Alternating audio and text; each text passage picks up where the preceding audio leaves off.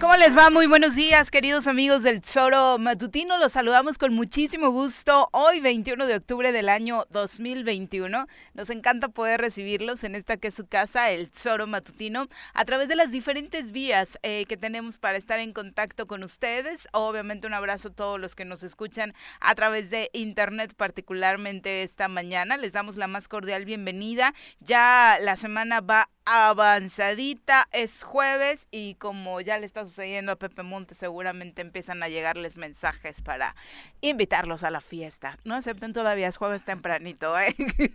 Pepe, ¿cómo te va? Muy Bien, buenos Viri, días. buenos días. Pues es lo que decía ya, está, estaba viendo un estado de Facebook que decían, este, ya con Celia Cruz, con un café Oigan, y listos para son las el fin de 7 semana. de la mañana del jueves, o sea, se los paso después tiempos, del creo. mediodía, pero bueno, hay algunos creo que desde el martes ya andan así, sí, ¿no? Y los que sí. empiezan el lunes, pues ya, que les La- con la maldición de Sor no? Juana, pero en fin. Exactamente, así que un abrazo para todos ustedes que nos sintonizan esta mañana, esperando que tengan un hermoso día. Y vamos a, a arrancar con la información, esto que sucedió eh, con el asalto a una estudiante hace un par de días en Cuernavaca provocó que los ciudadanos salieran en esa colonia a manifestarse ya hartos por el tema de la inseguridad con pancartas como ni una vida más alto a la delincuencia, ya basta e incluso algunos de ellos hablando ya de la exigencia de que el gobernador del estado Cuauhtémoc Blanco se vaya,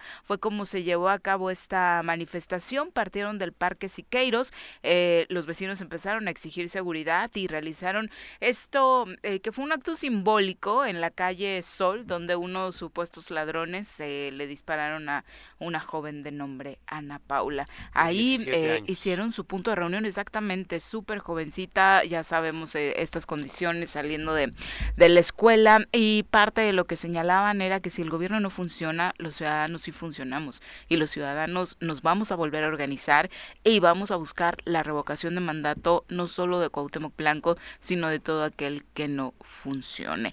Eh, denunciaron, por supuesto, una parte que hace poco eh, presumía el señor Guarneros en el Congreso del Estado acerca de los convives. Eh, él señalaba, los ciudadanos señalan precisamente que el convive en esa colonia fue suspendido, que nunca tuvieron la pauta de parte de la Comisión Estatal de Seguridad para activarlo y pese a que en el Parque Siqueiros hay un módulo de seguridad con recursos de los vecinos, este ha permanecido cerrado. Sí, y, además que los convives se echaron a andar para justamente eh, generar y, y provocar la, la organización de todos y cada uno de los ciudadanos a partir de algunos cuadrantes que estaba estableciendo la Comisión Estatal de Seguridad Pública en la administración anterior. También, obviamente, otro de las herramientas que se implementaron fue el Segurichat, que ha sido uno de los Que programas que han estado presumiendo esta administración. Y qué bueno, ¿no? O sea, que lo presuman, qué bueno que lo sigan haciendo, es parte, como ayer decíamos... Que nace como una iniciativa ciudadana, ¿no? Fue una propuesta de los ciudadanos Sí. a través de diferentes organizaciones y obviamente pues eh, la administración anterior pues da las herramientas para que empiecen a funcionar con esta relación que, que lo que hace el. Segurichat es tener más cercanía de los colonos con la- los equipos de seguridad, Y. Comentar como experiencia el gobierno del estado anterior, que es como de las cosas que, que- que dejaron de manera positiva, encargó a no solamente a funcionarios de seguridad, eh, no, no solamente a la Comisión Estatal de Seguridad, sino a funcionarios de gobierno, este designó como delegados por municipio Ujú. para Ah, provocar claro. y la, la este, formación de estos convives, la formación de estos Segurichat. No sé cómo haya sido el seguimiento, como, como lo dice Eduardo Maigre, que además era uno de los, ah, tengo que decirlo así, Viri, uno de los críticos fuertes del gobierno anterior de Graco Ramírez, porque él era parte, era de pronto los que marchaban con el rector Vera, era de la que gente que marchaba con Gerardo Sí, Becerra. parte de la coordinadora de ¿no? ciudadanos, ¿no? Pero aún así, cuando se realiza la posibilidad de, de crear el convive en esta colonia.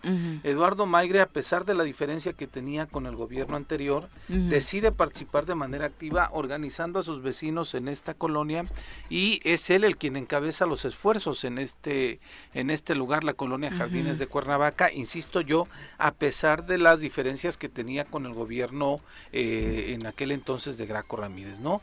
Evidentemente y desafortunadamente no sabemos cómo fueron, eh, si siguieron operando de la misma manera los convives, insisto, ya lo decía Eduardo, no se está haciendo o no se no, no le dieron un seguimiento puntual. Hoy, ayer, eh, pues la indignación llegó, fue una convocatoria que realizaron sí a la sociedad, pero principalmente a los ciudadanos de este de este espacio de Cuernavaca en donde se dio este hecho tan lamentable, tan escalofriante que yo digo, insisto, que fue un hecho en donde tenemos un testigo de video, ¿no? O sea, un video que nos permite observar lo crudo, lo real, lo, lo, lo tan este, vaya, tan, tan cruel que, que, que vivimos esta situación de inseguridad, porque tenemos otras escenas, otras noticias en otros lugares de nuestra ciudad o del estado de Morelos, en donde desafortunadamente no tenemos imágenes, pero que si las tuviéramos serían igual de crudas y de atemorizantes, vergonzantes e indignantes como la que vimos acá.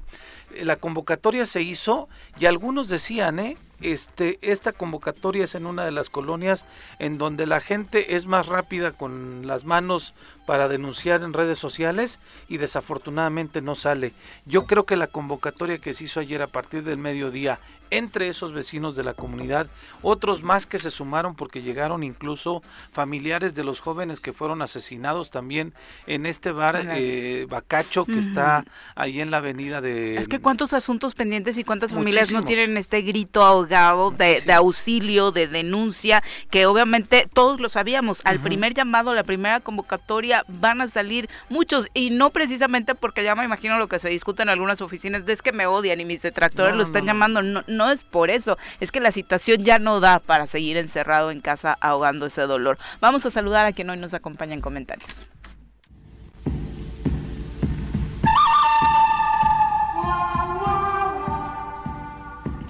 Partiendo desde la ex hacienda, pasando por la parada del 84 y cruzando el puente del pollo,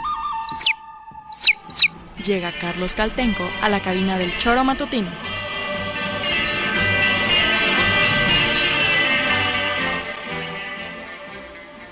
Querido Carlos, ¿cómo te va? Muy buenos días. Buen día, eh, eh, Pepe, ya iba a decir Juanjo. Eh, te le das un aire. sí, ay, qué grosero eres. Buenos días al auditorio. Bienvenido. Pues eh, igual que todos los morelenses, ¿no? Eh, ya hasta la coronilla de lo que vemos todos los días.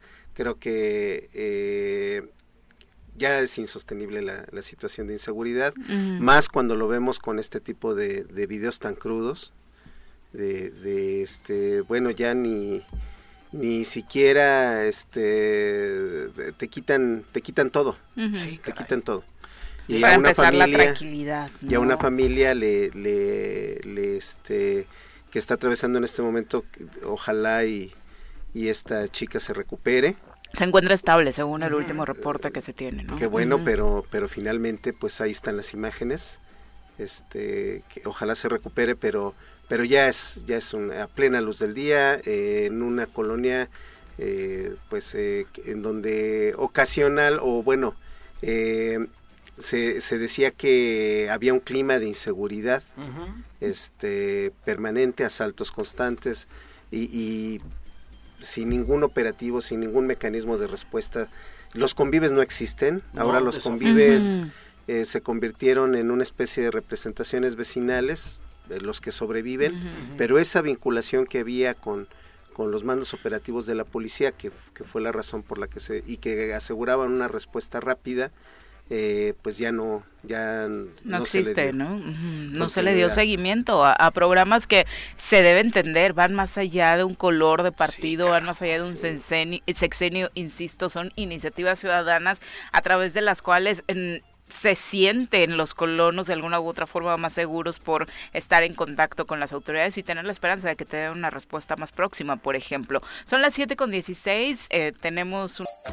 7 con 20 de la mañana, muchas gracias por continuar con nosotros. Eh, el gobierno del estado de Morelos, a través de la Secretaría de Turismo y de la Comisión Estatal de Seguridad Pública, bueno, de Turismo y Cultura, eh, refrendó el interés de generar condiciones para que la relación con Canadá se mantenga lo más positiva posible luego de esta alerta que en la que aparecimos, en la que, bueno, el estado de Morelos ha sido señalado por este país, por Canadá, como uno de los que no se recomienda para sus ciudadanos eh, visitar, ¿no? Eh, estábamos acostumbrados a, que viniera desde Estados Unidos, ahora la cita, y tú así de mejor que no vengan.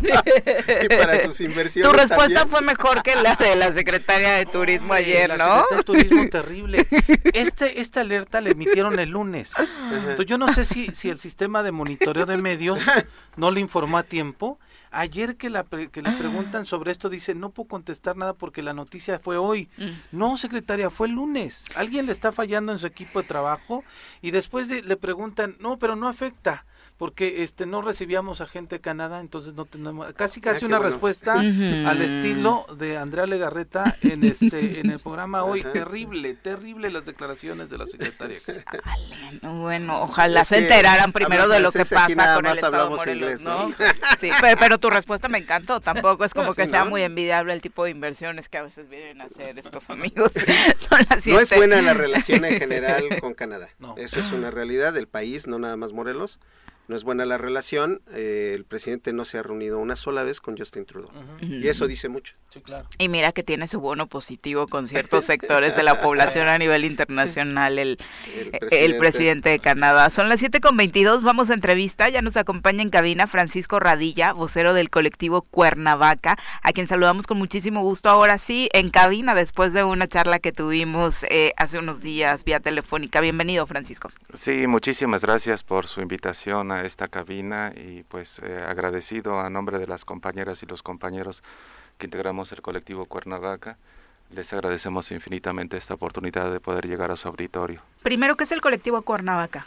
Mira, el colectivo Cuernavaca eh, es un espacio ciudadano en donde de manera consensada hemos construido una agenda ciudadana, básicamente, en donde tocamos temas de eh, seguridad precisamente, violencia, corrupción, impunidad, opacidad y algunos temas que tienen que ver con el medio ambiente. Así es que eh, esta agenda ciudadana la hemos integrado con ciudadanas y ciudadanos eh, que hemos eh, logrado construir este espacio de participación que se llama Colectivo Cuernavaca, pero que les recuerdo que le agregamos el nombre del profesor Isaías Cano Morales en memoria de su compromiso con nuestra entidad eh, en virtud de que él fue, eh, junto con un servidor y otras compañeras y compañeros, fundador de este espacio de participación ciudadana. Y un hombre, digo, a manera de acotación muy querido por nosotros, fue nuestro colaborador y amigo durante muchos años, entonces por supuesto, donde quiera que, se encuentre, seguro está eh, muy contento de que el camino del colectivo, un colectivo donde él participaba, eh, siga luchando por este tipo de, injusticias como esta ola de inseguridad que si seguimos viviendo. Si el tema es ese en el colectivo, pues hay asuntos diarios que tratar porque es muy desafortunado lo que estamos viviendo, Francisco. Sí, así es. Vivimos, eh, es eh, triste lo que está pasando aquí en nuestra entidad. Vivimos eh, permanentemente bajo un clima de zozobra.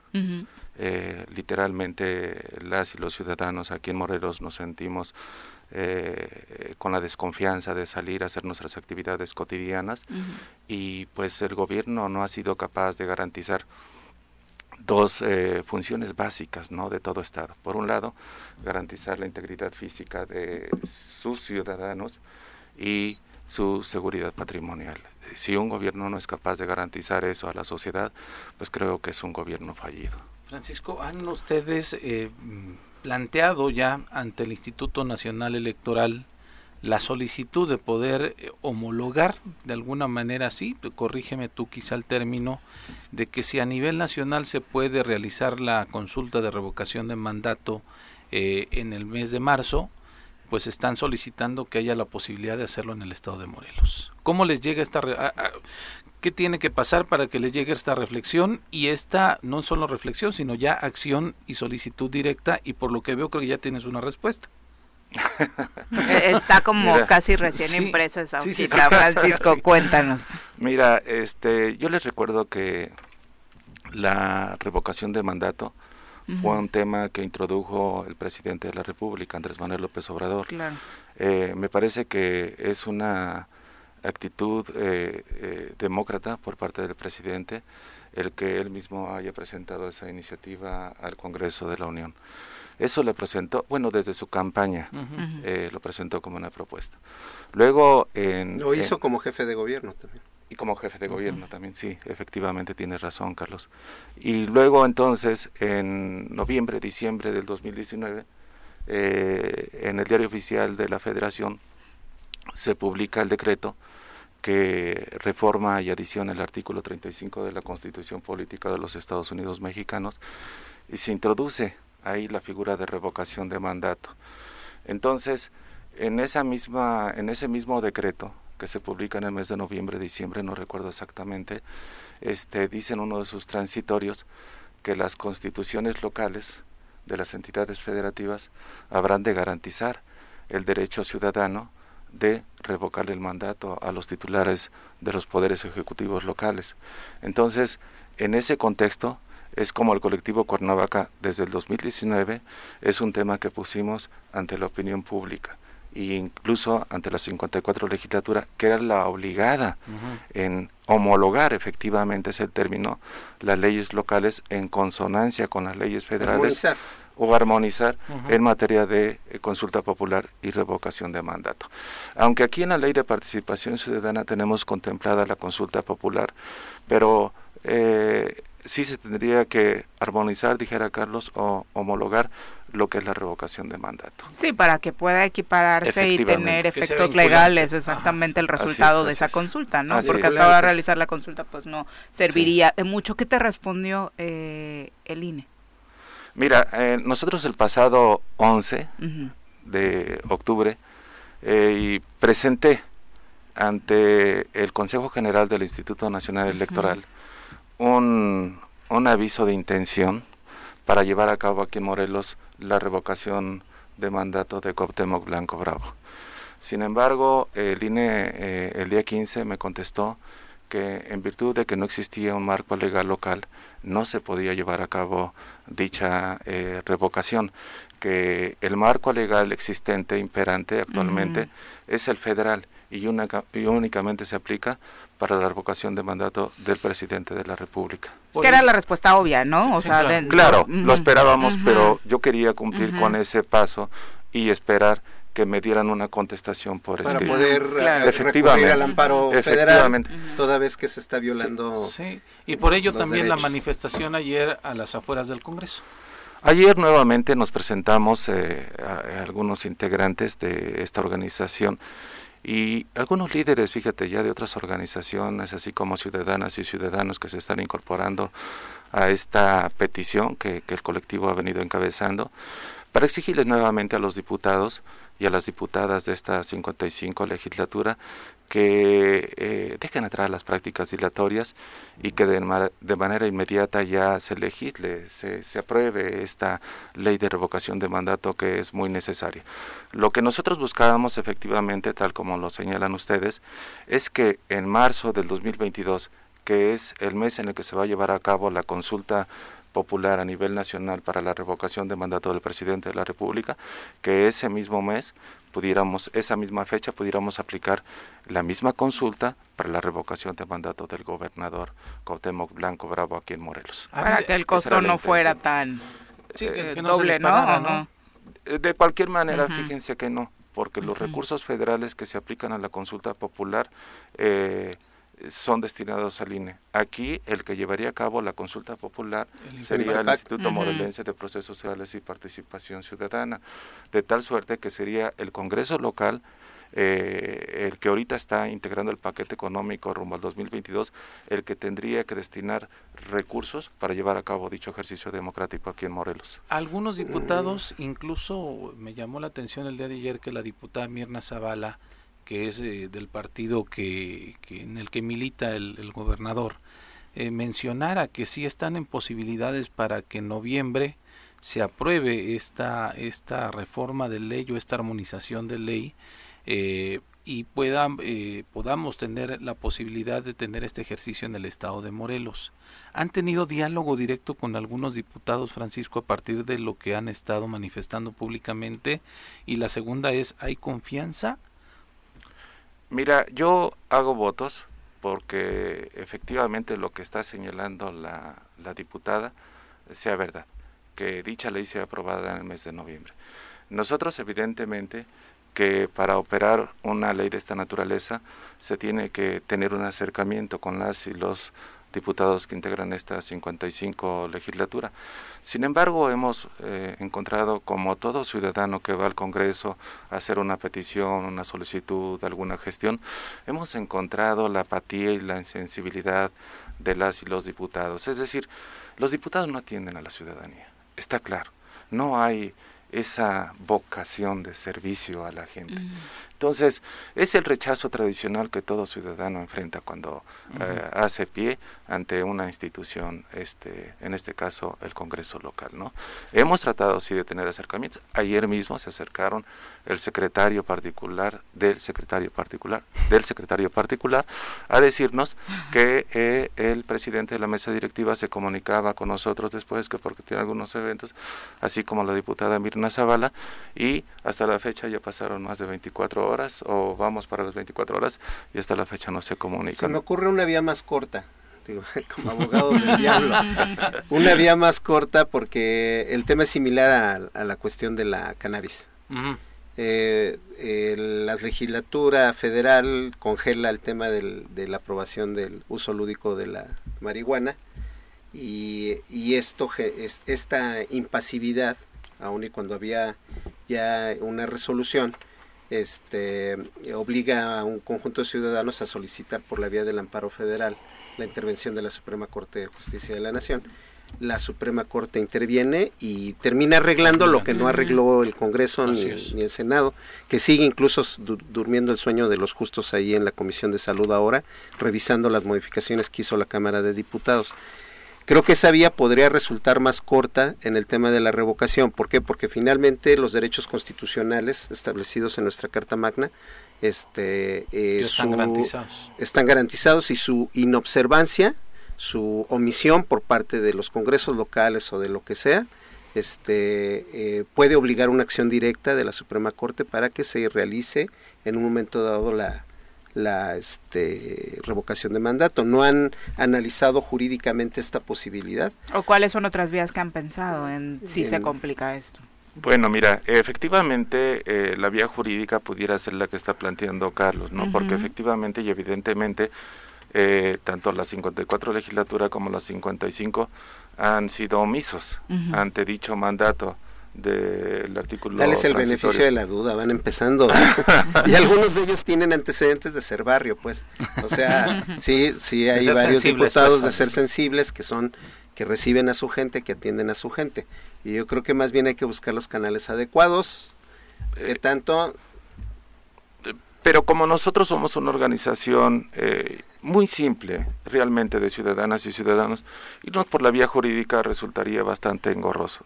Les soy sincero y franco. Es decir, sí nos podemos amparar, efectivamente, porque no se pueden conculcar los derechos ciudadanos. Es decir, los derechos ciudadanos son progresivos, la ley es progresiva. Y si ya lo establece la Constitución Política de los Estados Unidos Mexicanos, las constituciones locales tienen, la obligación de garantizar ese derecho ciudadano, porque es progresiva la ley. ¿no? Y, y, sí podemos recurrir al amparo, pero se requiere de abogados, se requiere de, financiamiento, y entonces, pero sí, yo eh, tomo lo que tú me propones. Nosotros lo que hemos eh, decidido como organización, junto con otras organizaciones, es iniciar un proceso de consulta a la ciudadanía. Si no encontramos, si finalmente el Congreso local no aprueba la ley de revocación de mandato, que yo todavía hago votos para que lo hagan, pero en caso remoto, en un escenario hipotético donde los diputados no aprueben esta, esa, esa ley, nosotros vamos a llevar a cabo la consulta ciudadana con nuestros propios recursos. Vamos a imprimir formatos, vamos a instalar mesas en las 36 cabeceras municipales de los 36 municipios de la entidad federativa y eh, con ciudadanas y ciudadanos que se quieran incorporar, estar ahí como responsables en las mesas y ver si podemos juntar el 10% eh, de la lista nominal de electores tal como lo establece eh, la ley. ¿Esta acción a partir de cuándo la van a empezar a implementar? Nosotros instalaríamos las mesas para recabar las firmas ciudadanas eh, a partir del primero de noviembre. Y, y, entonces empezaría a partir del primero de noviembre y hasta el 15 de diciembre. tenemos aproximadamente mes y medio para juntar aproximadamente 150 mil firmas.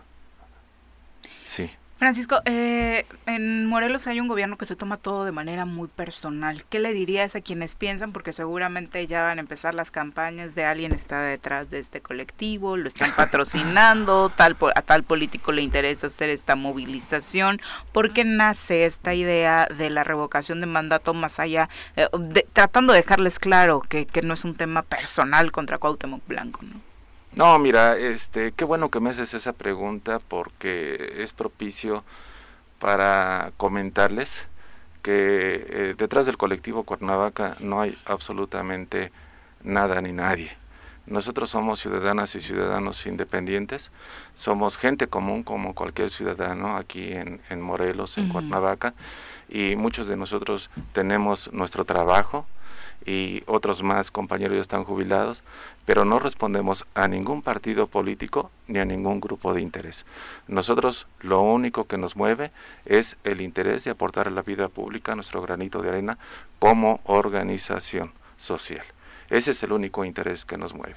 Estamos en una etapa de nuestra vida ya madura y creo que el poco tiempo que nos resta queremos dedicarlo a eso. Precisamente esta observancia de, de varios sexenios en, en Morelos, eh, ¿qué, te deja? Cada sexenio decimos es que este gobernador no da un, es que es el peorcito que nos ha tocado, es que la inseguridad, eh, eh, que particularmente el tema de la inseguridad desde el sexenio de Marco Adame eh, se ha venido incrementando. ¿cuál, ¿Cuál ha sido el principal error de este gobierno? De este gobierno y de muchos más, como tú ya lo señalaste. Digo, Morelos no merece el destino que estamos viviendo. Eh, yo no entiendo por qué un Estado con la historia, eh, con la tradición que tiene, somos la cuna del agrarismo, Morelos, estemos tenido gobiernos verdaderamente nefastos, incapaces este, de, de amar a esta tierra tan querida para los morelenses. Pero pues yo creo que en parte también eh, los ciudadanos somos corresponsables. Claro. Creo que... Eh, para empezar los elegimos, ¿no? Por supuesto que sí, porque son eh, gentes que se eligen por la propia ciudadanía. Entonces creo que de alguna otra manera la sociedad también es corresponsable de lo que está pasando en Morelos. Lo que sí tenemos que hacer como ciudadanos y como ciudadanos libres es evaluar bien las propuestas cada vez que hay un proceso electoral y no permitir gente oportunista, todos sabemos cómo llegó Cuauhtémoc Blanco aquí a Morelos, cómo llegó a la presidencia municipal en el 2015. Es lo que hay detrás de Cuauhtémoc verdaderamente es lamentable. Eh, pero pues eh, yo le dejaría ahí en, en cuanto a eso. Eh, nosotros estamos, eh, sí les digo, empujando fuertemente esta petición, esta exigencia de, de, que se apruebe esta ley de revocación de mandato aquí en Morelos. Vamos a seguir insistiendo ante esta 55 quinta legislatura y si ustedes me lo permiten, yo haría un llamado a toda la ciudadanía para que se sume, para que nos apoyen con sus firmas ahora que vamos a instalar estas 36 mesas en las cabeceras municipales. Lo, comentaba antes de que entráramos a entrevista que justamente en esta respuesta de los ciudadanos de la colonia Jardines de Cuernavaca ante este hecho lamentable del ataque a esta jovencita de 17 años, eh, era una marcha que se convocó como silenciosa, pero de pronto el silencio evidentemente pronto es más fuerte que la consigna, pero ayer eh, la consigna estuvo siendo parte de esta manifestación y había gente ahí mismo que estaban diciendo que se iban a sumar a esta solicitud de eh, pues la revocación de mandato hacia eh, Cuauhtémoc Blanco. Eh, ¿Qué opinión te merece? ¿Cómo pueden comunicarse con ustedes si están interesados en participar en la instalación de estas mesas, en la recolección de firmas, incluso quizá desde la familia, tal vez alguien no ¿Hay algún medio de contacto con ustedes? Exactamente. Eh, sí, mira, pues en primer lugar quisiera a nombre del, del colectivo Cuernavaca expresar eh, pues eh, nuestra sentir por estos momentos tan difíciles que está enfrentando esa familia, sus amigos, sus parientes más cercanos y decirles que somos solidarios con ellos. Y agradecerles también esa intención que tienen de sumarse a este proceso que vamos a llevar a cabo aquí en Morelos Y no hemos abierto, fíjense ustedes, una página oficial en realidad del colectivo. Pero lo que yo estoy haciendo es ofrecer mi cuenta pública de Facebook. Este, eh, mi nombre es Francisco Radilla Corona y creo que así de esa forma me pueden encontrar. Es mi perfil público. Ahí la gente que tenga el interés de sumarse eh, a esta intención, pues puede enviarme un mensaje y yo con gusto contesto todos los mensajes o si me dejan su teléfono con mucho gusto yo les eh, me comunico con ellos para ver de qué forma este sumamos esfuerzos y de ver de qué forma nos organizamos. Francisco, pues muchas gracias por acompañarnos. Y obviamente el espacio está abierto para pues hacerle esta invitación a la ciudadanía a participar, particularmente después de lo sucedido ayer con esta manifestación en Jardines de Cuernavaca, lo que han venido haciendo ustedes te da como una esperanza de que realmente la ciudadanía ya no está tan apática como se pensaba, ya no está tan dormida como en algún momento nos tuvo o, tuvo a Morelos la pandemia y va a hacer el esfuerzo para hacer que las cosas cambien en Morelos, ¿no? Pues ojalá que así sea y el agradecido en esta ocasión soy yo por darme la oportunidad de estar aquí físicamente en su cabina. Este, yo ya había tenido dos entrevistas, creo, eh, vía telefónica con ustedes, pero nunca había tenido la oportunidad de estar de manera presencial y se disfruta mucho el, estar aquí físicamente con ustedes. De verdad, se los Muchas agradezco gracias. mucho. Muchas gracias, por acompañarnos y felicidades por el esfuerzo para tratar de hacer que las cosas cambien en Morelos. Son las 7 con 41, vamos a pausa, volvemos con más. you 7 con 45 de la mañana, muchas gracias por estar con nosotros. Eh, hay varios preocupados, Leonel Jaimes está por acá también, eh, quien firma como MAE, César Hernández, Máximo Javier López Espíndola, que eh, nos estuvieron buscando hace ratito por la 103.7, no se asusten, no es un asunto... ¿De censura? De censura aún.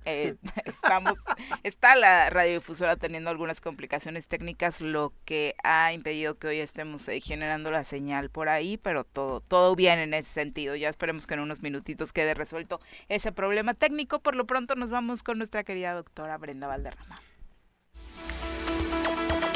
Desde la Academia de Ciencias de Morelos, la doctora Brenda Valderrama nos comparte la información más relevante del coronavirus.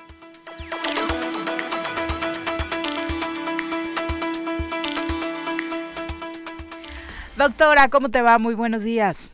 Hola, muy buenos días, Viri, Pepe, Carlos, ¿cómo están? Te, mal porque hay una música muy fuerte de fondo. ¿Sí? Ah, ya. ¿Ya? Ok, perfecto. Seguramente estaba terminando el fondo de tu presentación, eh, doctora.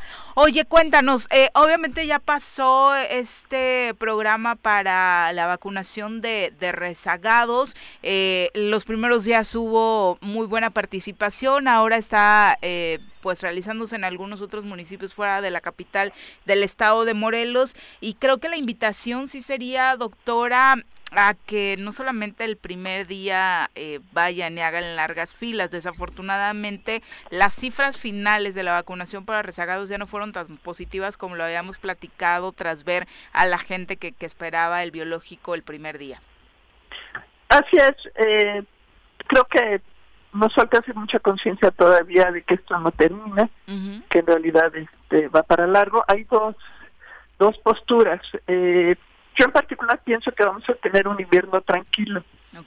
Sin embargo, sí tengo colegas que están muy preocupados porque piensan que el relajamiento de, hábitos puede tener consecuencias severas. Yo este, espero que las vacunas hagan su magia y no tengamos ese repunte, por eso no sé que estar prevenidos.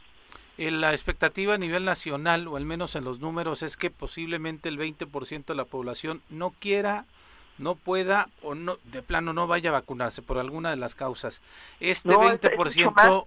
ah, sí, digo, la, cifra que yo había escuchado hasta no, hace dos días. solo de población adulta. Ok.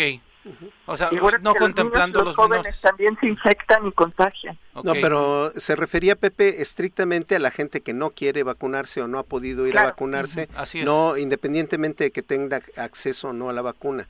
Y si es si es una alta incidencia, incluso bueno, digo, ya este gente que decía eh, quiero vacunarme pero soy rezagado quiero vacunarme pero no quiero cancino sí este, ese, ese, fue uno de los principales motivos por las que nos va a afectar doctora no no nos va a afectar terrible porque eh, eh, hay 63% de la población del país es adulta. Sí. ¿Sí? O sea, eh, si de ese 63%, el 20% no se quiere vacunar, significa que es el 40% de la población del país. 50, digamos. Sí. 50% de la población del país sin vacunar, ya sea porque no es elegible, porque es menor de edad o porque no se quiere vacunar. Y eso sí nos pone en un riesgo muy alto. Fíjate que ya regresó la comunidad universitaria a clases. Eh, ya están obviamente mencionando los protocolos que tú incluso ya dices algunos son ociosos, pero eh, le, preguntándole al rector todavía no teníamos o todavía no tienen, mejor dicho ellos, el eh, estimado de qué tanta población, qué tanto porcentaje de la población de la de la Universidad del Estado logró vacunarse y ahora están pidiendo ellos que para pues obviamente entrar sea más seguro para los de la media superior están solicitando que se vacune a su población estudiantil mayores de 15 años. Por supuesto, de, hecho es de 12. Es de 12 a 18 lo que tenemos que buscar. Sí, nada más que en el tema de la universidad es a partir de 15 porque ellos abarcan de bachillerato para arriba. A ver, no, no, no por ser universitario, eh, que es muy bueno ser universitario, tienes un mayor derecho a la salud que un joven que no está yendo a la universidad. Es un tema de derecho, está en la Constitución. Sí, claro. Sí, entonces yo no veo cómo argumentar que los eh, chicos adscritos al bachillerato de la universidad tienen mayor derecho a cuidar su vida que los que están en otras en otras preparatorias. Bueno, eso ya depende del gobierno, pero digo, la universidad está solicitando que se vacune a su población. Sí, claro, pero debería estar pidiendo que se vacune a todos. Exactamente. Y, y luego llegan mensajes como este que lanza la Organización Panamericana de la Salud en el sentido de que la situación epidemiológica en México está pasando por su mejor momento desde hace un año. ¿Lo considerarías así también, doctora? Eh, a ver, eh, todo, todo es relativo. nuestro, nuestro nivel de contagio es tan alto como lo peor que tuvimos en el 2020, ahorita. ¿Sí? La gran diferencia la hacen las vacunas, que tenemos muchos menos enfermos graves y muertos. Pero la, pandemia está eh, eh, realmente nunca bajó, nunca llegó a cero.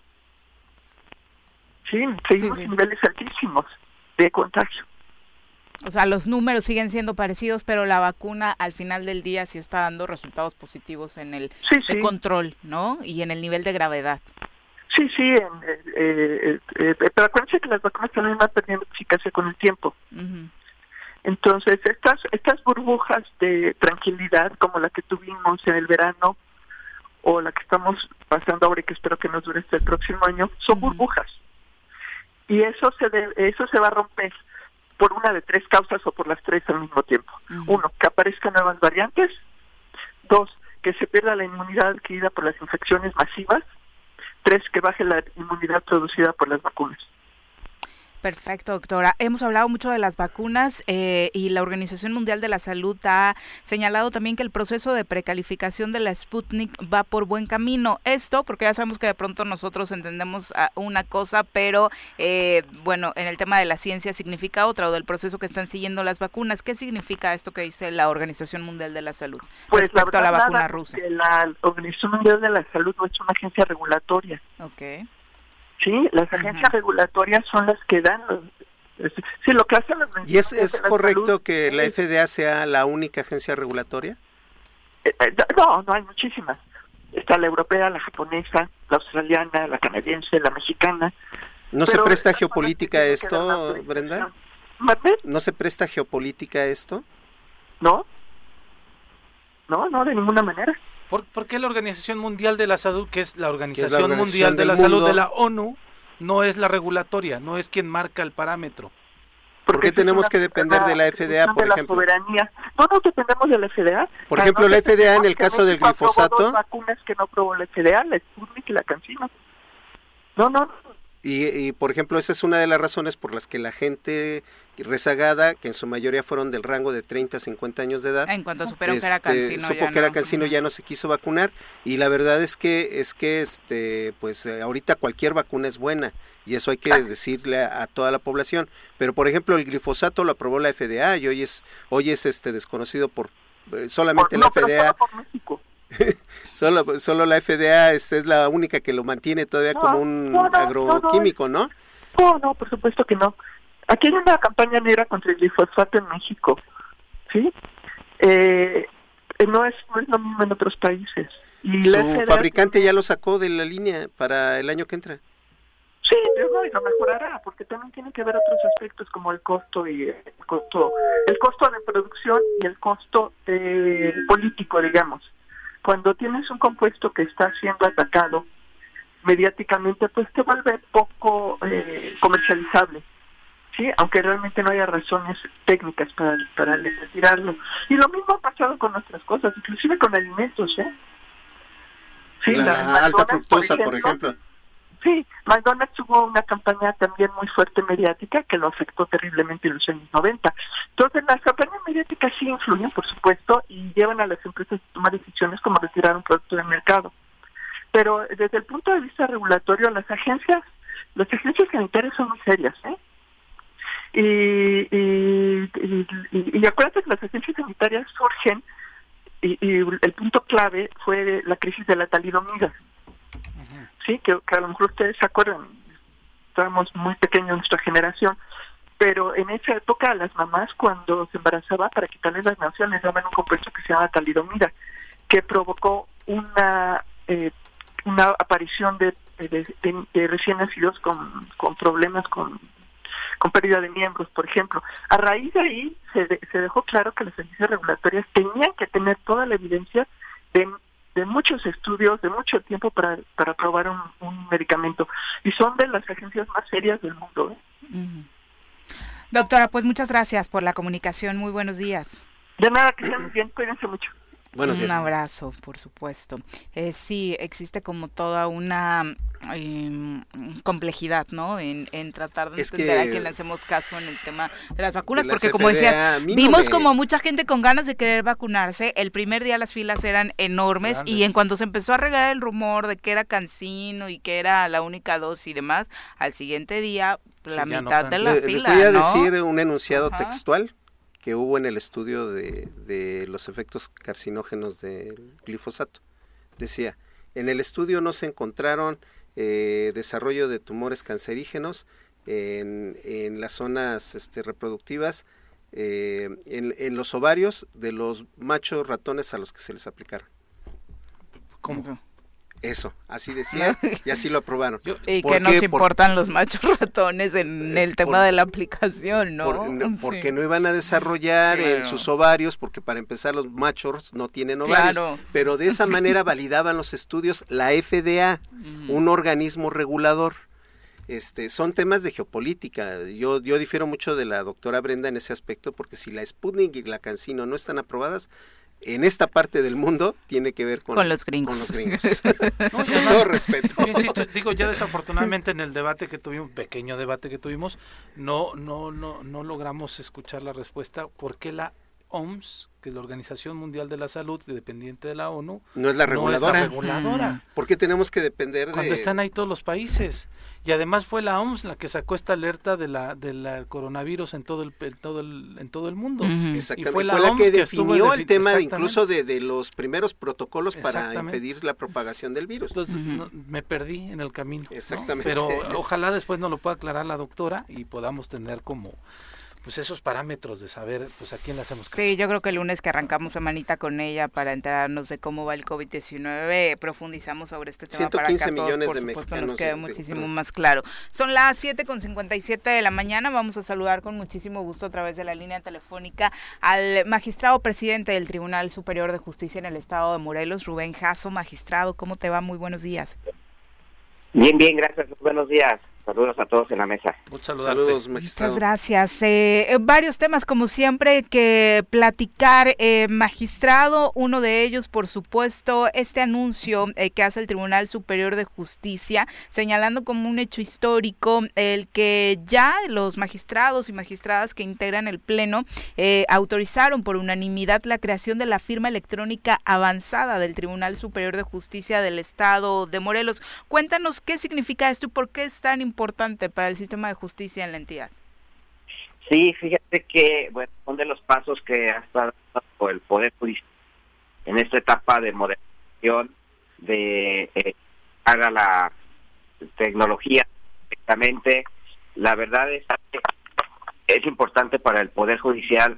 Primer paso es que ahora en la materia laboral que entra en eh, el 3 de noviembre vamos a iniciar todos los juicios con la firma electrónica.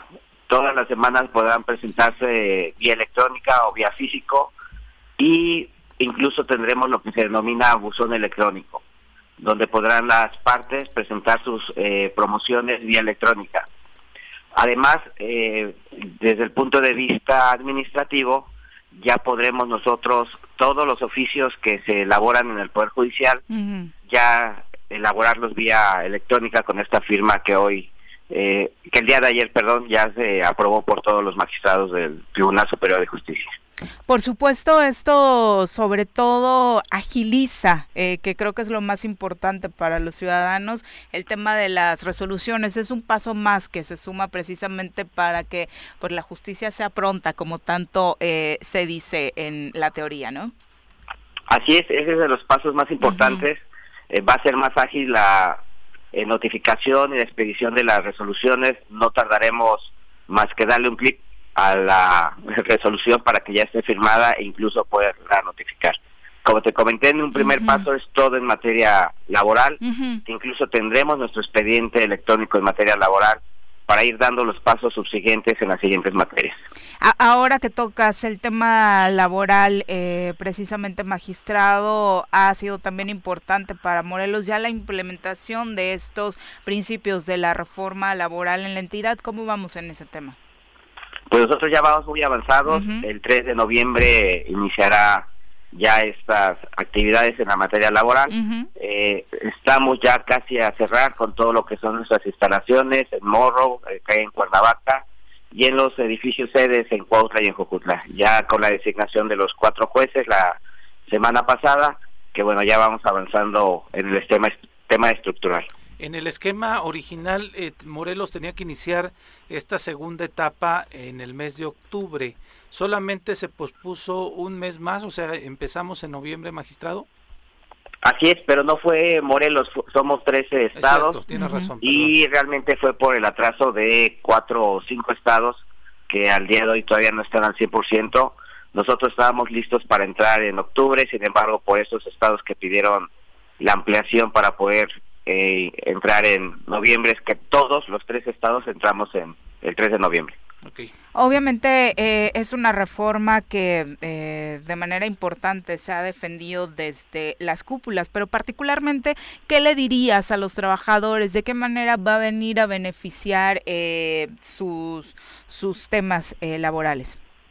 Bueno, el principal es que ante el Poder Judicial hoy se llevarán sus juicios eh, juicios de una forma más transparente, menos corruptibles, no les puedo decir que no corruptibles, pero serán menos corruptibles, esperando llegar a esta situación de que se evite la corrupción en todos los ámbitos. Y un juicio eh, laboral que hoy sí será oral, ante la presencia del juez, eh, se pierde esta parte tripartita que había en los sistemas laborales y eh, muy ágil, sobre todo muy ágil. Esos juicios que duraban, hijo, a 10, 15 años ya, ya, ya, ya se van a olvidar y eh, con una etapa muy principal, el tratar de conciliar y mediar para que no tengan que judicializar sus asuntos. Se trata de una justicia rápida, pronta, pero con el tema que hoy se maneja a nivel nacional e internacional de paz, en cuanto a no llegar a un juicio y poder mediar y resolver los eh, juicios de una forma más armónica. Mediante acuerdo.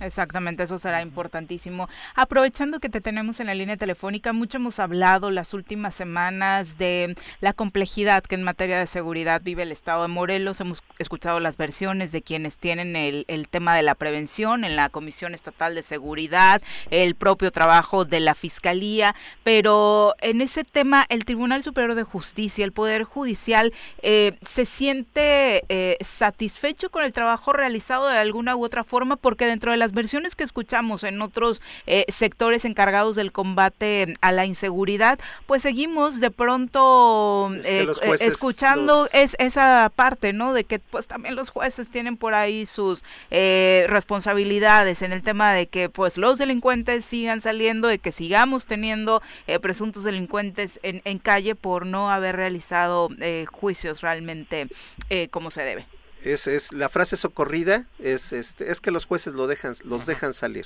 Esa es la frase socorrida.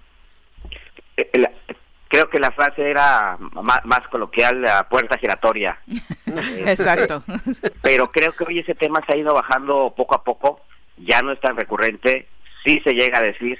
Eh, afortunadamente ha habido una coordinación y una comunicación entre las instituciones eh, desde que empezó esta administración yo lo comenté que yo no soy una persona que echa culpas, sino que vemos dónde está el error, eh, que, en qué fallamos como instituciones. Eh, creo que hoy lo hemos venido trabajando, se ha platicado con las instituciones que se debe de platicar y hacernos responsables, eh, saber en qué, cuál es lo que nos estamos equivocando y se ha ido mejorando. Afortunadamente creo que es los menos que se han que han, que han salido Hoy ya no es nota al 100% de esta parte de los jueces. Sin embargo, bueno, hay algunos que van con deficiencias todavía y bueno, los jueces tampoco pueden eh, estar trabajando, inventando cosas porque es un delito. Entonces hay que presentar bien, de forma correcta, como se debe de hacer, todas las, eh, en este, en el primer momento, los eh, datos para que ellos puedan vincular. Si no pueden, no lo van a, no lo pueden lograr. Y sobre todo hemos estado hablando de tecnología cuando hoy eh, dicen que la persona estaba en un lugar pero con cámaras eh, incluso de seguridad pública pues advierte que estaba en otro. Entonces eso hay que corregir hay que corregir muchos errores que vamos cometiendo pero hay un compromiso y una seguridad que el poder judicial y sus jueces van a trabajar en favor de la sociedad pero hay que hacerlo conforme a derecho. En, promedio cuántos este procesos eh, contra algún indicia, bueno, contra los indiciados en hechos delictivos se caen por el tema de las deficiencias en las puestas a disposición? Pues yo creo que hoy han ido bajando. Eh, podría decirte que dos, cuando mucho tres, de diez, eh, y creo que eso ha sido una gran satisfacción por parte del Poder Judicial, pero por parte de las instituciones también, que ven los errores y que hemos podido corregirlos. Y que también nosotros como institución también llegamos a tener errores, sin embargo, bueno, trabajamos para que esto no ocurra porque los afectados aquí es la sociedad. Magistrado, como siempre, muchas gracias por la comunicación. Al contrario, estamos a la orden. Un abrazo a todos. Muy buenos días. Un abrazo. Éxito. Bueno, respecto a la vacunación también, eh, antes de irnos a pausa, hoy arranca en Morelos la vacunación para menores de edad con comorbilidades. Recordemos que será aplicada a menores de 12 a 18 años. Hay en el estado 8 mil dosis disponibles para ellos. Hay tres sedes donde se va a aplicar esta vacuna. Una de ellas es el Hospital Regional número 1, ubicado aquí en Plan de Ayala, eh, en la clínica del IMSS. Exactamente. El Hospital de Alta Especialidad Centenario del Iste en Zapata y también el Hospital Hospital del Niño y el Adolescente Morelense, también ubicado en el municipio de Emiliano Zapata, y estarán los módulos para quienes se registraron eh, y obviamente pusieron a estos eh, pequeños y pequeñas menores de, edad como eh, probables precisamente aspirantes a una vacunación por tener alguna comorbilidad y tener mayor riesgo ante, el, COVID, ¿no? Porque primero yo había escuchado más de 20 mil, casi 26 mil si no mal recuerdo y que ahora digan que sean ocho mil, perdón, se me fue, no sé qué onda. Ocho mil. Este, Ten cuidado.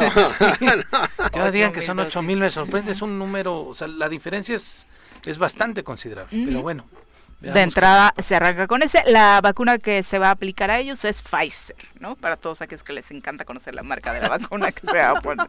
Oigan, pero de veras, aprovechando que es la última parte que tocamos el tema de la vacuna, la gente que todavía tenga la oportunidad de vacunarse en el programa de rezagados. Cancino tiene la virtud que es una sola dosis, no lo práctico. ¿Qué, ¿Qué vacuna es la mejor? Olvídense de la marca eh, la, mejor es la que esté disponible y que, la que se la puedan poner. Porque además estaba diciendo eh, números del delegado de Bandic y del doctor eran que 116 mil somos los que teníamos rezago, ¿no? Y solamente acudieron 40 mil, Carlos. O sea, sí es grave. O 60 mil que no se están vacunando. O sea, es un número considerable. Y este y lo piensen, eh, se los digo por, mi experiencia propia, a mí la vacuna me salvó la vida. Y creo que muchas personas pueden decir lo mismo que tú. Son las 8 con 8, volvemos. Son las 8 con 12. Te equivocabas, Carlos. El tema de la vacunación no termina. Nos acompaña afortunadamente a través de la línea telefónica el doctor Miguel Ángel Bandic, responsable del plan de vacunación en el estado de Morelos, a quien saludamos con muchísimo gusto, como siempre. Doctor, ¿cómo le va? Muy buenos días.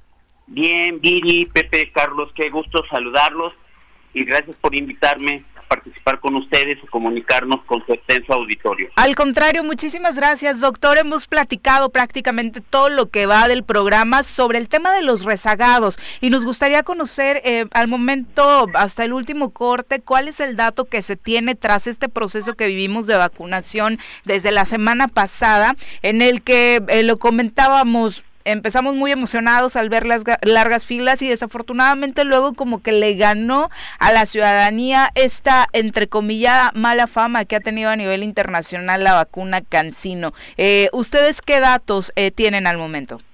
No, fíjate, en primer lugar hablo de, voy a hablar de la vacuna. Voy a hablar con hechos concretos. Ok. Esta fue la vacuna que aplicamos en reclusorios y vacunamos ahí a 3.185 personas privadas de la libertad. Hasta el momento no hemos reportado, no hemos tenido reportes ni de brotes, ni de enfermos graves, que hay de todas las edades, ni mucho menos muertos. Y fue cansino. Y lo mismo con los maestros. La vacuna es buena. Hay que entender que es un proceso donde todo es nuevo y México echó mano de vacunas seguras que estaban en el momento en el mercado e hizo lo correcto en un acto de emergencia. Dos, la respuesta para mí fue muy positiva. Okay. Nosotros en nuestras estadísticas teníamos un rezago de personas que no había aplicado ninguna dosis de 110 mil. Al final de la jornada se vacunaron 54 mil. Son 54 mil morelenses que apostaron por su vida, que apostaron a disminuir la probabilidad de agradarse y morir por COVID. Entonces, fue un avance muy, muy importante. Y, además vimos avances e, en, grupos etarios importantes, por ejemplo, de 30 a 39 años, antes de este proceso teníamos un avance del 60 y tantos por ciento. Hoy en este grupo tenemos el 84 por ciento ya de, población vacunada. Entonces, eso es tan solo por mencionar ese tema de los rezagados, creo que es un avance Morelos tiene buenos números en cuanto a avances.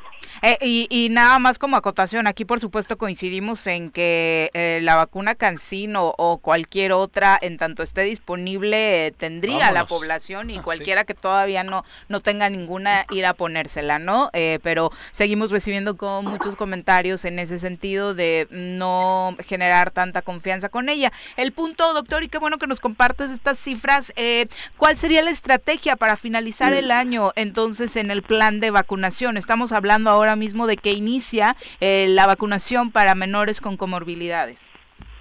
Sí, se llama vacunación contra COVID-19 en adolescentes de 12 a 17 años con factores de riesgo. Iniciamos hoy en tres hospitales, los tres hospitales de la zona metropolitana, los tres hospitales más importantes del estado, que es el Hospital del Niño Morelense de la Secretaría de Salud, es eh, el Hospital del Centenario, del Centenario de la Revolución Mexicana, que es del ISTE, los dos ubicados en la zona de Zapata, y el Hospital General Regional número uno del IMSS en Plan de Ayala. Ahí van a estar ya desde las 8 de la mañana. Obviamente tienen que realizar su preregistro en la página de mivacuna.salud.mx. Y también tienen que llegar con constancia que se certifique el diagnóstico de una de las enfermedades de riesgo expedidas por su médico tratante. En ese caso, los registros, ¿cómo van, eh, doctor? ¿Hay, sí, muchos eh, menores registrados en Morelos? Mira, hace dos semanas nos habían reportado un registro de alrededor de 500 personas. Pero no hemos podido corroborar cómo cómo avanzó el registro porque es una plataforma federal que nosotros no teníamos acceso. Aunque pedí el dato, se perdió en el montón de información que manejamos a diario. Pero para poder garantizar la vacuna, eh, las tres instituciones, la Secretaría de Salud, el IPE, el Instituto Mexicano de Seguro incluso la Sedena, mandamos un censo de más de 8 mil eh, adolescentes con estas características. Y son las vacunas que nos enviaron finalmente. Si nos llegaran a hacer falta, la federación nos va a apoyar. Pero nosotros consideramos que con estas es suficiente, dado que nos costó mucho trabajo realizar este censo. ¿Qué padecimientos entran dentro de esto que han llamado factores de riesgo? Bien, son nueve grandes categorías. Primero, las condiciones cardíacas crónicas, que son varias, enfermedades pulmonales crónicas, afecciones crónicas del riñón, hígado o sistema digestivo, enfermedad neurológica crónica, enfermedades endocrinas, inmunosupresión moderada o grave, astenia o disfunción del vaso y enfermedades hematológicas, anomalías genéticas graves que afectan a varios sistemas y, por supuesto, embarazo en adolescentes a partir de nueve semanas de embarazo.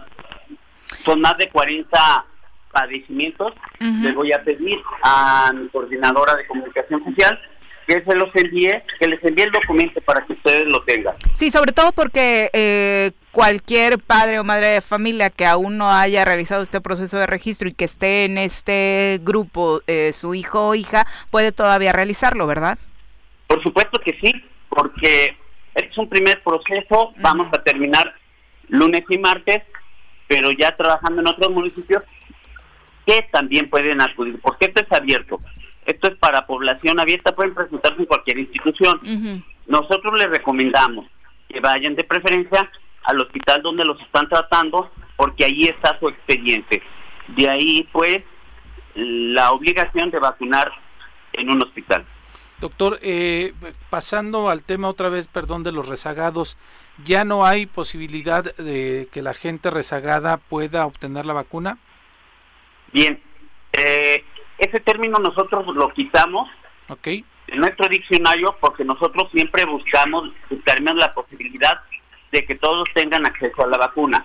Solamente que en este momento ya nuestros esfuerzos van a estar dirigidos a seguir avanzando en cobertura, sobre todo el refuerzo de la segunda dosis, porque los tiempos ya se nos vienen encima. Claro.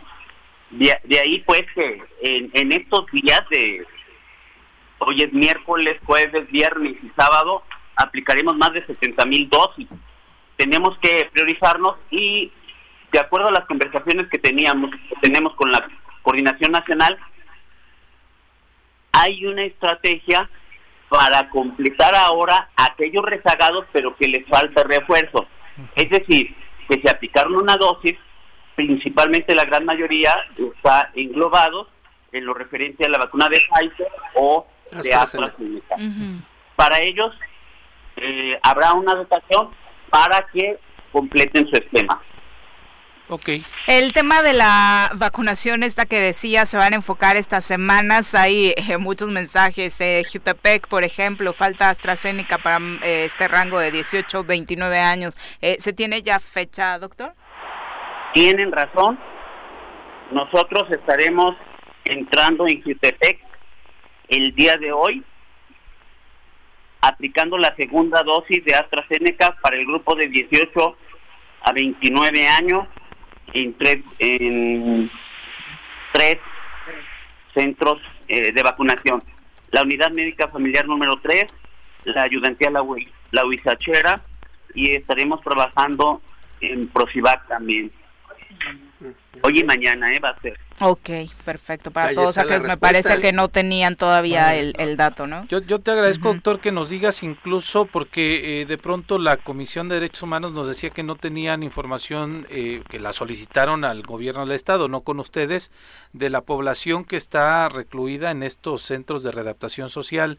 Eh, ¿Va a haber alguna vacunación? Nos dio sorpresa y con mucha alegría también vimos que se atendió a la gente del Adolfo López Mateos que pues vaya, por su dinámica de trabajo era muy difícil que acudieran a los centros eh, de vacunación eh, habituales para toda la población y que sí por esta particularidad se les implementó una un, eh, un espacio especial. ¿Hay, ¿Hay alguna otra población de nuestro estado que vaya a recibir este trato? Ya no, ya nos vamos en el esquema de, como dices tú, las segundas dosis para todo mundo en los lugares que ya, pues vaya, son familiares para todos nosotros.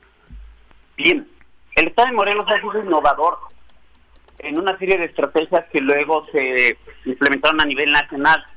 Fuimos los primeros en atender asilos, atendimos a 44. No puedo decir que fuimos los primeros, pero sí acudimos a los domicilios de 176 personas en estado de postración.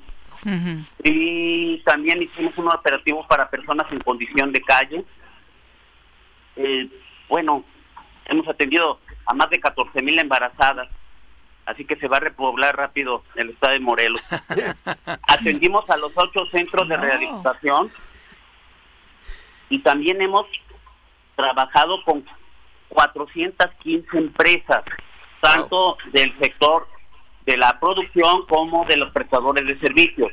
Dado que Morelos depende mucho de la prestación de servicios, hicimos un operativo muy importante en coordinación con empleadores, con sindicatos y vacunamos prácticamente a todos los restaurantes y a todos los hoteles. Y a, todos, Poder Judicial, Policía. O sea, hemos, estamos abiertos a todo lo que podemos abarcar.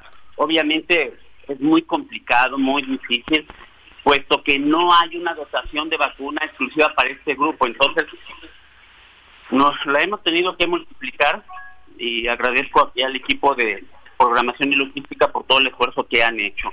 Lo, lo de las empresas fuimos los primeros que lo implementamos, incluso diseñamos un plan y hoy en día varios estados lo tienen implementado, porque un brote en una empresa significa un brote que se dispersaría rápidamente en todo el estado, porque no en toda la nación, porque muchos viajan. Tenemos empresas importantes en el estado. Sí, sí, sí, conocimos de, esos procesos y eh, esto que sucedió la semana pasada en el Parque Cricri, que incluyó también a trabajadores del servicio de limpieza del Ayuntamiento de Cuernavaca, que ah, también de pronto pues tienen complicado por eh, temas laborales, como muchas otras empresas, pues eh, realizar este proceso y se les facilitó, ¿no? A través de estos ejercicios Esa que hacen. muy bonita. Y agradezco al Ayuntamiento de la ciudad de Cuernavaca, prácticamente ellos lo organizaron y nosotros facilitamos todos los medios para que se hiciera.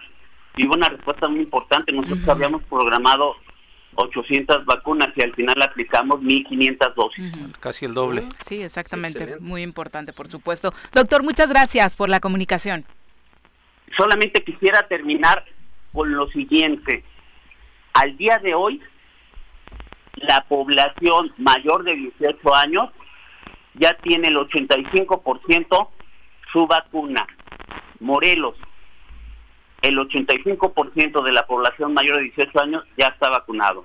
Muchísimas gracias. Muchas gracias, doctor. Eh, ¿Es el sector eh, que tiene el más alto porcentaje? No, estoy hablando de, 18 y más. Ajá. El sector que tiene el más alto porcentaje es de 60 y más. 60 y más, ok. Perfecto. Eh, para tener como que te diga el porcentaje de cada Estaría buenísimo. Mira, de 18 a 29, al menos con una dosis, 70%, es el más bajo.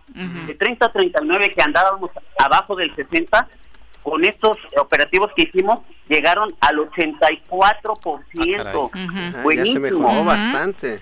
Sí. 40 a 49, que también andaba abajo, llegó al 75%. Que sigue bajo. 50 a 59, 86% población altamente responsable. Eso. Y 60 y más, 87%. en promedio, 85% de la población mayor de 18 años ya tiene al menos una dosis. Perfecto. Muchas gracias, doctor, por compartirnos estos datos. Muchas Pues gracias. ahí está Estamos- generación de cristal, luego no se quejen y anden chillando. Váyanse a vacunar. Estamos arriba de la media. ¿eh? Sí, sí, sí. O sea, la expectativa de vacunación es el 80% Ujú. y un 20% que se negaba, que no se iba a ir a vacunar, etcétera, etcétera.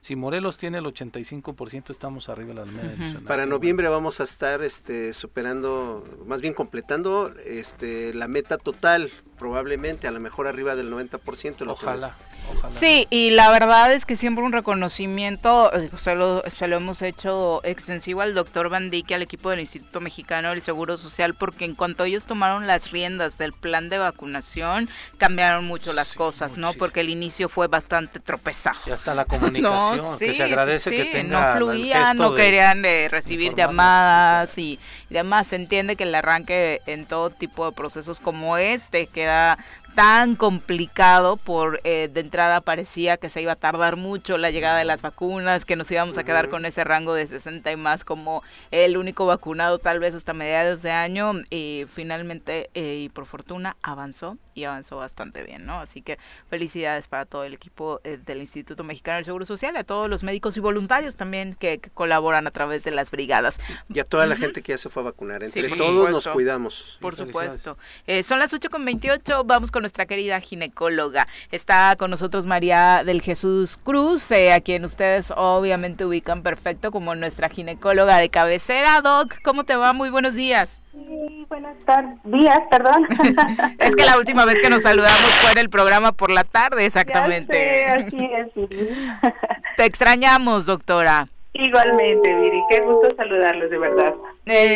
Obviamente hay muchos temas eh, de los cuales platicar contigo, porque siempre eh, platicar con una experta sobre temas relacionados con la ginecología, pues es muy interesante, pero particularmente ahora eh, que estamos en octubre, eh, el mes de la lucha y prevención contra el cáncer de mama, nos gustaría que nos, nos gustaría que nos platicaras precisamente de, de este proceso de prevención particularmente, doctora, esta enfermedad. Viri, es un tema muy interesante y muy importante que se tome y que se difunda en todos los medios, puesto que has de saber que en México cada hora muere aproximadamente 15 mujeres, imagínate, es una cifra muy alta. Y es una situación que podemos detectar simplemente con una autoexploración mamaria. Entonces la invitación para la población es que se revisen sus senos, que los conozcan y que en cuanto detecten alguna irregularidad, llámese algún bulto, algún cambio en la coloración de la piel, alguna retracción del pezón, eso es motivo para que acudan a consulta. Y bien, eh, también hay lesiones que no se pueden palpar y por eso es que a partir de los 40 años se deben de hacer mastografías para detectar lesiones imperceptibles y que se trate a tiempo y se disminuye el riesgo de mortalidad por cáncer de mama. Obviamente la, el tema de la autoexploración es el, el punto básico, ¿no? Para detectar a tiempo. Así es, Viri. Es mu- muy necesario que todos desde pequeños tengamos esa conciencia de que tenemos que conocer nuestro cuerpo, que tenemos que tocarlo para conocer su textura natural y cuando salga alguna lesión la podamos detectar oportunamente. El- eh, hay muchas gráficas eh, hablando de la autoexploración, pero a la gente que nos escucha, eh, ¿qué recomendaciones le harías eh, para realizarla? Mira, la más práctica, como bien dices tú, hay muchas, muchas gráficas. Lo importante es que adoptes una y que siempre te revises con esa técnica para que tú conozcas tu cuerpo. La más común o la más fácil es como que tú visualices tu seno como si fuera la carátula de un reloj. Ya vemos que están marcadas las do- las horas de las 12, 1, 12, así. Entonces nosotros vamos a ir del centro del pezón hacia, hacia la parte externa de la mama como si fuera un reloj siguiendo cada hora. Y vamos a ir revisándonos en cada espacio, incluyendo la axila. Eso es algo muy importante. La mama no nada más es un círculo, sino que tiene como una colita que va hacia la axila, se llama cola de Spencer, y es bien importante que también la revisemos porque ahí puede haber lesiones que no detectamos. Entonces se sugiere que primero la mujer, para autoexplorarse, se, se desnude su torso, se pare frente a un espejo y compare la coloración y la textura de las mamas y sí y ya después así péndula empieza a revisar sus senos para que eh, pueda detectar alguna lesión. Posteriormente se debe de acostar y sobre su parrilla acostada, o sea, acostada, va a poder presionar su pecho sobre su cuerpo, igual siguiendo las manecillas del reloj, y así se van a poder detectar lesiones y es muy importante que nos digan que yo me sentí una bolita en este punto, ¿no? A veces llegan y nos dicen como si fuera en el reloj a las 3, ahí está, entonces ya para nosotros es más fácil ubicarla. Ibas a preguntar algo, Carlos. Sí, eh, sobre los las características mencionaste tres aspectos: cambios en la coloración del pezón, bultos que no eh, tienen ninguna razón de estar ahí y cambios en la coloración de la piel. Específicamente, eh, eh, ¿qué características eh, tienen estos tres aspectos para que nuestras radioescuchas puedan tomar mucha precaución? ¿Duelen o no duelen cosas? este ¿qué, se presenta? Mira, Carlos, desafortunadamente o afortunadamente, como lo queremos ver, el cáncer no va a doler y eso hace que se tarde más la mujer en ir a solicitar ayuda porque a veces puede decir, ah, sí veo algo, pero no me molesta, entonces me aguanto hasta el siguiente mes, hasta el siguiente año, y así lo van postergando y desafortunadamente luego llegan en situaciones muy avanzadas. Como bien mencionas, la piel de la mama tiene que tener una textura lisa. Cuando empezamos a ver que tiene coloración o como piel de naranja, como poros muy marcados, eso ya es un problema y una, una sospecha alta de una lesión maligna. Dos, que el pezón se empieza a meter. Hay mujeres que nacen con el pezón plano o invertido y esto es algo natural y normal, pero hay mujeres que tenían sus pezones evertidos y de repente empiezan a retraerse, retraerse al grado de meterse totalmente al seno y eso nos habla de que hay una lesión que lo está jalando. Entonces eso es un otro problema. Y los bultos como tal a veces queremos que sea como que una bolita muy definida, a veces no es así, simplemente se siente como una zona dura irregular que no tiene bordes bien definidos y eso también es un problema importante para que acudan a revisarse. Eso, eso por supuesto, a nivel eh, de tacto y también de visión, hay que eh, no solamente limitarse a uno de los sentidos, sino sobre todo nosotras. Eh, doctora, de entrada creo que hemos platicado de este problema, conocer nuestro cuerpo, porque de pronto ni nosotras mismas nos observamos, nos tocamos, no solamente las mamas, sino en general. Exacto, eso es algo muy importante porque no nos enseñan, a veces es difícil en estas etapas todavía que las mamás les expliquen a las niñas, mira, va a crecer tu seno, va a tener estas características, debes de buscarlo, debes de tocarte para conocer cómo está y en base a eso ya ir detectando cuando salga alguna alteración, pero lo que dices tú, la educación en casa es muy importante para que se autoexplore. ¿A qué le adjudicas, doctora, que a pesar de todo, año con año, en octubre se hacen campañas intensas para abordar este tema, para hablar de prevención? ¿Y por qué la estadística en México particularmente sigue siendo tan alta? Fíjate que tiene que ver con el tema de negación, de a mí no me va a tocar. Yo estoy bien, yo estoy joven, yo no tengo ninguna necesidad de que me revisen, eso le pasa a las abuelitas es como que la concepción general. Sin embargo, se han encontrado cánceres en mujeres ya desde los 20 años, 25 años, muy jóvenes. Entonces es muy importante que se haga toda esta difusión para generar conciencia en la mujer mexicana y decir, ¿sabes qué? Me exploro porque al ser mujer, al tener senos, tengo riesgo de tener cáncer de mama. Y si a eso le agregamos otros factores eh, que están a nuestro alrededor, pues más riesgos vamos a tener. Llámese tener familiares de primer grado con cáncer de mama, tener sobrepeso u obesidad, haber arreglado antes de los 12 años, eh, haberte embarazado después de los 30 años o nunca haberte embarazado, el no dar seno materno, eh, ¿qué otras cosas? Eh, bueno, hay varios, fumar, tomar, todos esos son factores de riesgo muy importantes. Entonces, si eres mujer, obviamente tienes senos y tienes estos factores de riesgo, ya eres una paciente o una mujer que requiere revisión para detección de cáncer de mama. E, este tema eh, de la menstruación eh, a corta edad, ¿por qué sería un factor de riesgo, doctora? Porque mientras más tiempo esté expuesta una mujer a la producción de estrógenos eh, endógenos, es decir, a sus propios estrógenos, la mama más se va a estar estimulando. Nuestro, el tumor, el cáncer de mama se, casi siempre es un tumor hormonodependiente, quiere decir que en las mujeres que empiezan a producir sus hormonas es como un una disparo, una activación de estas células que ya venían predispuestas en su seno y empiezan a replicarse y a formar un cáncer. Ok, y, y otro dato de los que diste, ¿por qué las mujeres que no eh, tuvieron hijos también entran dentro de este grupo de, riesgo? Ok, cuando una mujer se embaraza, por lo menos son nueve meses que no va a estar ovulando. Mm, es decir, esos picos hormonales tan elevados que se dan en la ovulación no van a estar presentes nueve meses. Si se embaraza dos veces, pues ya son 18 meses. Y así las mujeres que más hijos han tenido son las que menos riesgo tienen de cáncer de mama, porque justo pasan periodos muy largos sin estar ovulando. Y si a eso le unamos una lactancia exclusiva prolongada, por lo menos van a ser otros siete meses sin ovulación y eso es un factor protector contra el cáncer de mama. Punto para la lactancia exclusiva. Otro más. Doctora, como siempre, eh, resolviendo dudas contigo de manera muy clara y puntual, ¿dónde te encuentra nuestro público? Estamos en el Hospital Morelos, Siri, en la calle de la Luz número 44 y el teléfono es el triple siete eh, 315-2014, extensión 4. Muchas gracias, doctora, y esperamos platicar más seguido.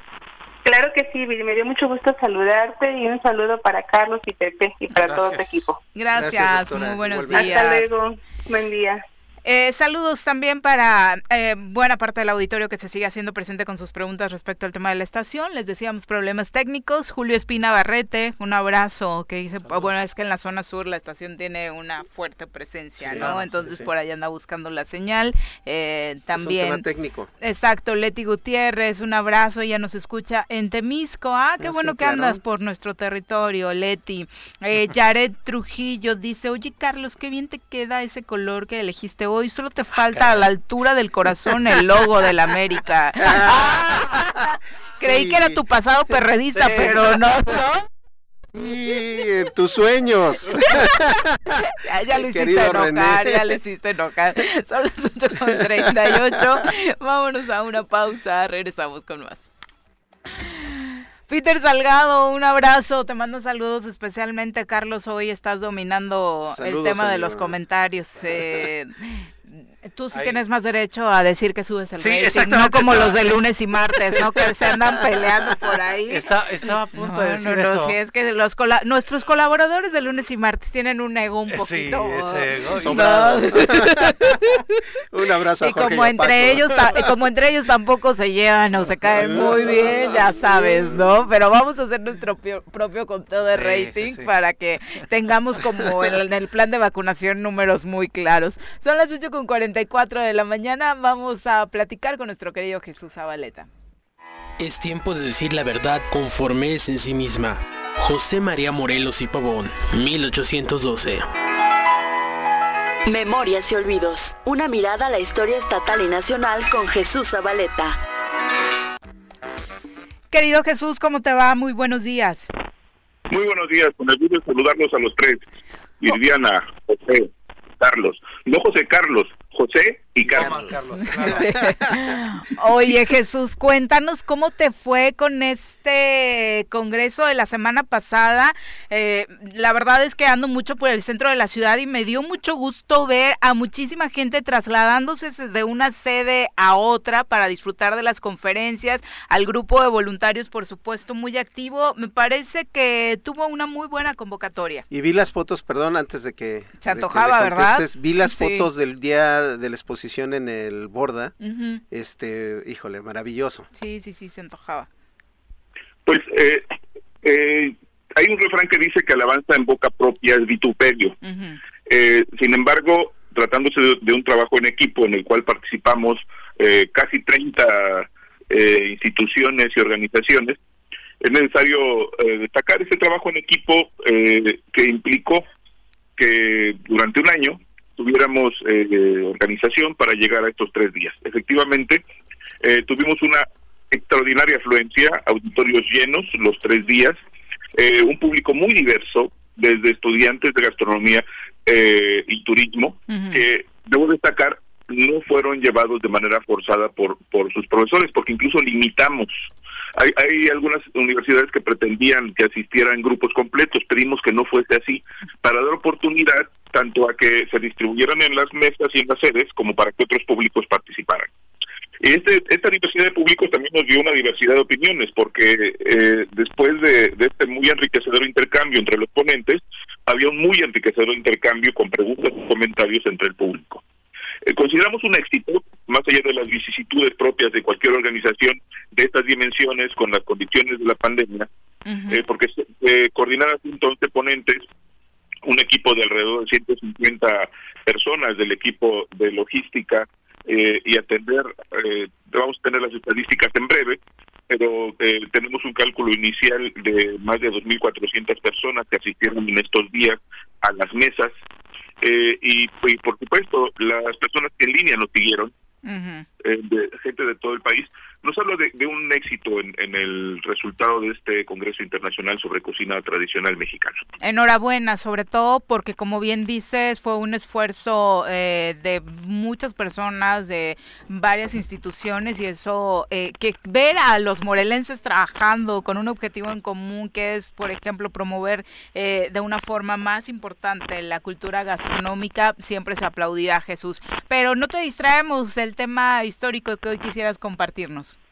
De, hecho, eh, uno, el, objetivo del comentario eh, en sentido estricto es eh, hablar un poco de lo que se trató en, en, el Congreso y lo que particularmente yo propuse en la mesa. hemos propuesto en torno a la historia y en torno al patrimonio cultural un ejercicio de reflexión crítica.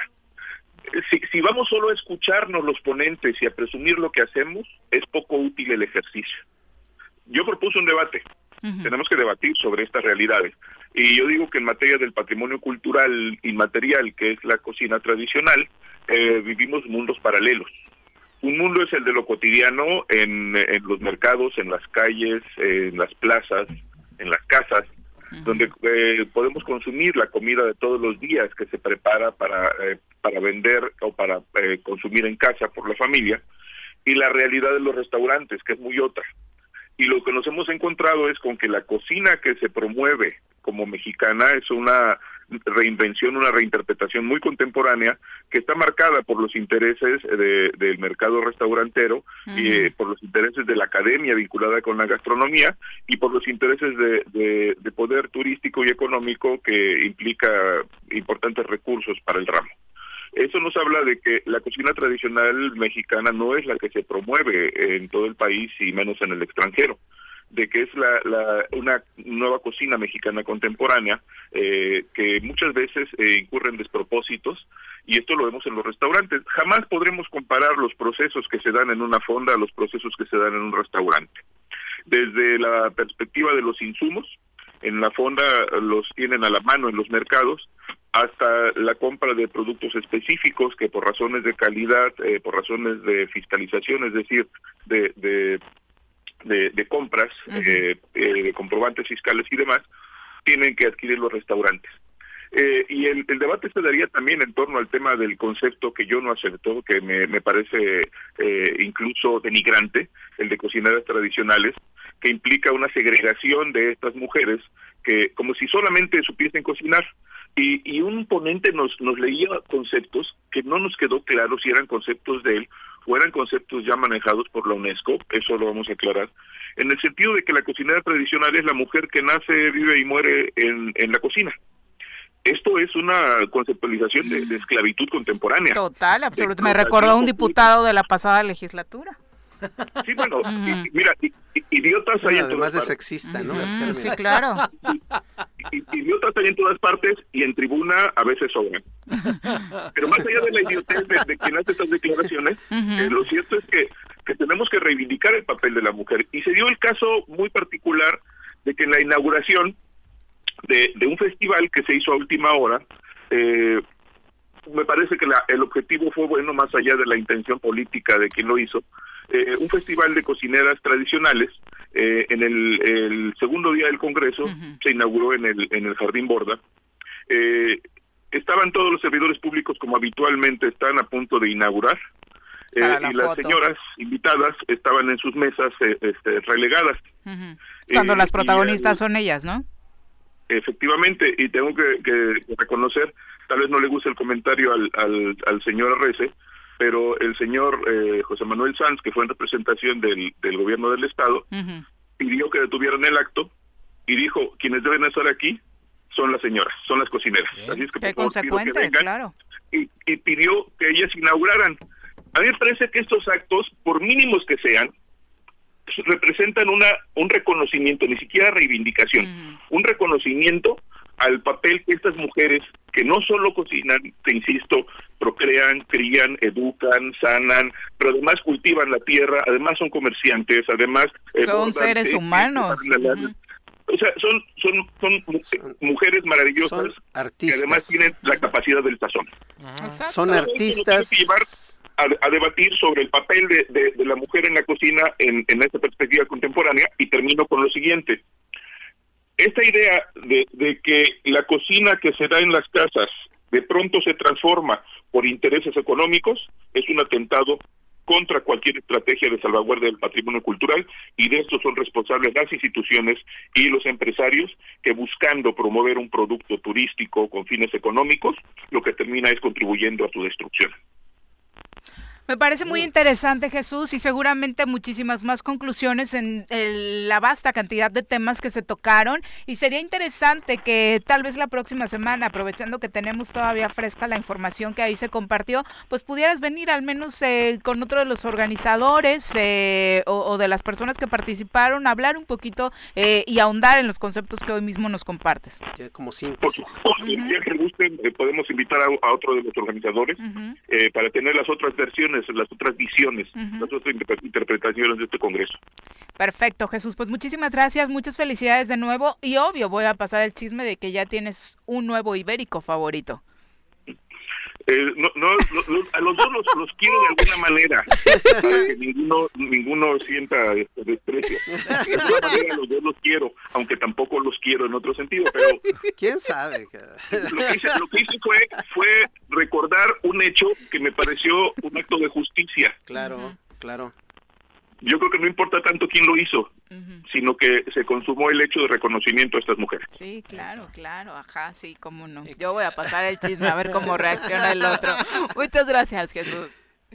Un abrazo y ya hablaremos la próxima semana de la erección de la diócesis de Cuernavaca. ¿Tiene El- aniversario la próxima semana? Eh, de hecho, es el 30 de, de ¿Octubre? octubre Ah, ok. de 1891. Se concretó la erección de la diócesis de Cuernavaca en un proceso muy interesante con este con la bula papal correspondiente de, de junio del, del mismo año. Se, se eligieron cinco diócesis en el país, una de ellas la de Cuernavaca, y ahí hubo un proceso muy interesante para que se concretara el 30 de octubre de 1891. Ah, pues será muy positivo por acá hablar de ese tema. Muchas gracias. Jesús. Buen día. Buen día, un abrazo a los tres. Gracias. ¿Te acuerdas que estábamos en algunas ocasiones en otros eventos de gobierno diciendo lo mismo, no?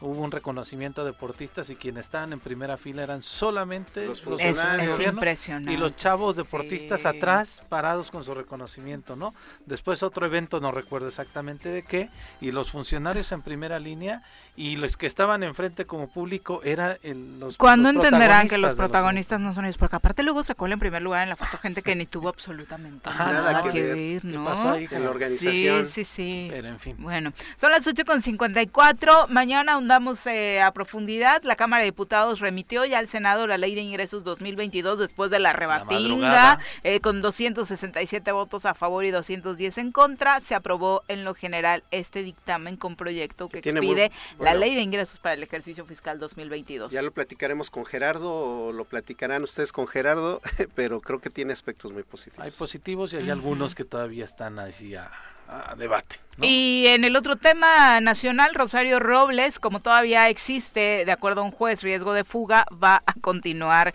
eh, detenida, ¿no? Eh, va a continuar su proceso en prisión, exactamente. Y justo hoy en la mañanera, el presidente de la República, Andrés Manuel López Obrador, señalaba que no es una persecución política, que es determinación de un juez y van a, eh, pues, tratar de eh, respetar todo lo que surja dentro de ese proceso que está viviendo eh, la ex jefa de gobierno de la Ciudad de México, ¿no? En fin. Eh, muchas gracias, Carlos, por acompañarnos. Gracias Viri, gracias Pepe, gracias al auditorio por escucharnos. Gracias. Y por supuesto, mañana los esperamos por acá en punto de las 7. Esperemos que ya en la 103.7 es sin complicaciones. Pepe, muchas gracias. Gracias, Viri, días. gracias al auditorio, gracias a toda la gente que estuvo haciendo este programa posible. Sí, claro, y a los que nos acompañaron, que se cambiaron inmediatamente a internet, muchísimas gracias claro. por no dejar pasar este programa. Mañana en punto de las 7 los esperamos por